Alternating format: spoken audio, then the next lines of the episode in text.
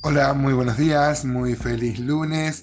Como muchos de ustedes saben, mi nombre es Gustavo Sánchez y grabo estos audios desde Rosario sin mayor pretensión que compartir mi devocional, pero como se da muchas veces eh, y lo tomo como una muestra de la gracia de Dios, provoco un intercambio muy apasionante, a veces en la divergencia, inclusive intercambiando conceptos, opiniones y aplicaciones de la palabra.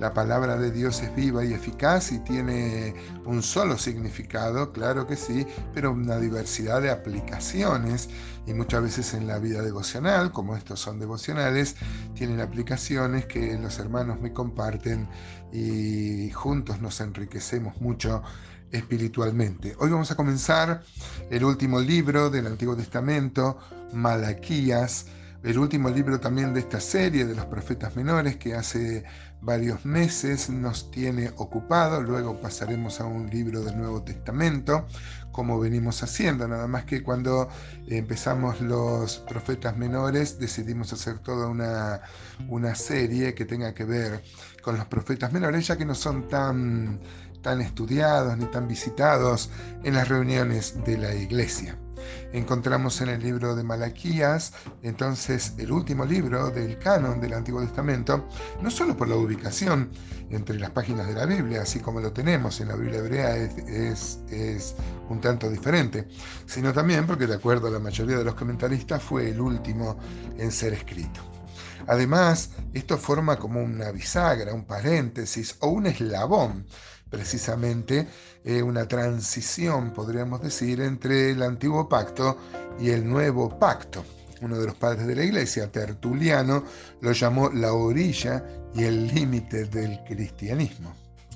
Al, al, ver Malaquías podemos ver que lanza un desafío a sus lectores, vivir nuestra fe con entusiasmo, compromiso y devoción, lo cual ya ahí nomás tenemos una aplicación no solo para Israel en ese tiempo, sino también para nosotros, para los lectores contemporáneos, los que somos cristianos, los que estamos de este lado de la cruz, la exhortación es la misma.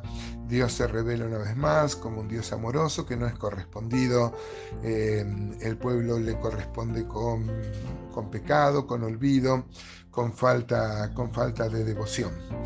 Eh, este libro es una descripción literaria del periodo final de la historia del Antiguo Testamento referente al pueblo de Israel y que muestra la, necesidad que tenía el pueblo de grandes reformas para el advenimiento del Mesías. Eh, nosotros creemos que con Malaquías se cierra el canon unos 400 años antes de Jesucristo. Malaquías va a ser el último profeta de los Antiguos Testamentos y va a dejar la puerta abierta y, el, y las y las condiciones para el primer profeta del Nuevo Testamento, que sería Juan el Bautista, anunciando el camino del Señor.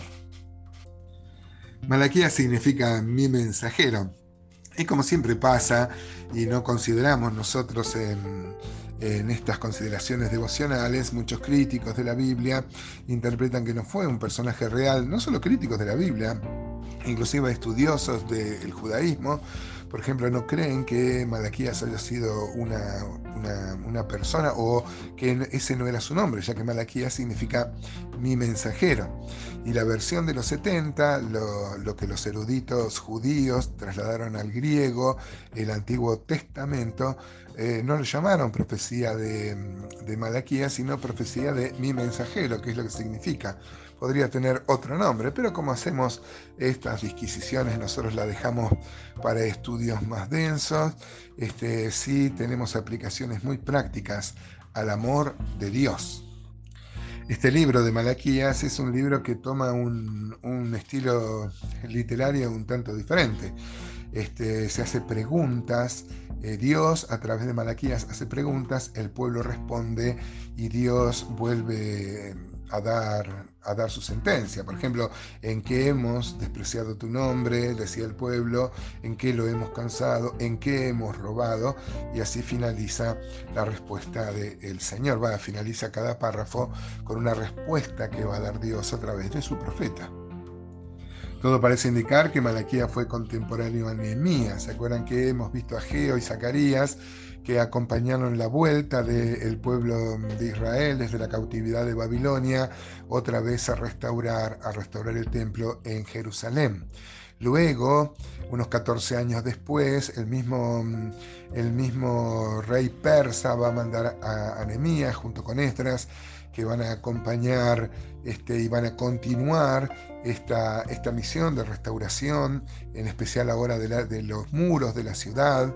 Em, y entonces este, el templo ya estaba estar levantado. Y, y, entonces encontramos acá que Malaquías acompaña esta, esta empresa. Malaquía es un libro en que su temática muestra el descuido espiritual en el cual había caído Israel a finales de la era del Nuevo Testamento, como siempre, ¿no? y como siempre también va a tener unas palabras de esperanza en los capítulos en los ulteriores. En el libro de Malaquías aparece como si Malaquías tuviera en vista el libro de Deuteronomio. Por ejemplo, Malaquías 1.2, que habla del amor de Dios por su pueblo, tiene semejanza con lo que dice Deuteronomio 7, 7 al 8, o del 6, por ejemplo, dice, porque tú eres pueblo santo para Jehová tu Dios, Deuteronomio 7.6. Jehová tu Dios te ha escogido para hacerle un pueblo especial más que todos los pueblos que están sobre la tierra, no por ser vosotros eh, más que los otros pueblos os ha querido Jehová y os ha escogido, pues vosotros erais el más significante de todos los pueblos, sino por cuanto Jehová os amó y quiso guardar el juramento que juró a vuestros padres, os ha sacado Jehová con mano poderosa y os ha rescatado de la servidumbre de la mano de Faraón, rey de Egipto. Conoce pues que Jehová tu Dios es Dios, Dios fiel, que guarda el pacto y la misericordia de los que le aman y guardan sus mandamientos hasta mil generaciones. Por ejemplo, Deuteronomio 23.5 también habla del amor de Dios, dice, mas no quiso eh, Jehová tu Dios oír a Balaam y Jehová tu Dios te convirtió la maldición en bendición porque Jehová tu Dios te amaba. Por ejemplo, la relación de padre e hijo. Ningún judío llamaba a Dios padre, pero Dios sí se revela como padre y le llama a su pueblo hijos. Por ejemplo, eso aparece en Malaquías 1.6, 2.10, 3.17. También encontramos similitudes como si Malaquías estaría considerando el libro de Deuteronomio de Moisés. Por ejemplo, Deuteronomio 1.31, 32, 5 al 6. Eh, yo sugiero este, su, lectura. El tema del nombre de Dios, por ejemplo, también en Malaquías 1.6, Malaquías 11, Malaquías 14, Malaquías este, no, 1.6, 1.11, 1.14 o Malaquías 2, 2 al 5, 3, 16, 4, 1, también se encuentra en varias partes del Deuteronomio, como por ejemplo Deuteronomio 12, 5, 21, 14, 24, 26, 2. En fin, Amados hermanos, yo les invito a que me acompañen. Mañana vamos a empezar a considerar los textos de Malaquías, pero acá tenemos una aplicación muy grande. Dios se revela con su amor, con su amor de Padre, eh, revela su nombre, los revela, se revela como el que eligió a este pueblo por su soberana voluntad. Y todo esto está lleno de aplicaciones espirituales para nuestra vida, hoy aquí finalizando el 2022. Quiere el Señor que estas simples consideraciones eh, tengan un fuerte impacto en nuestros corazones de manera que podamos crecer en el conocimiento de Dios y caminar más cerca de Él cada día.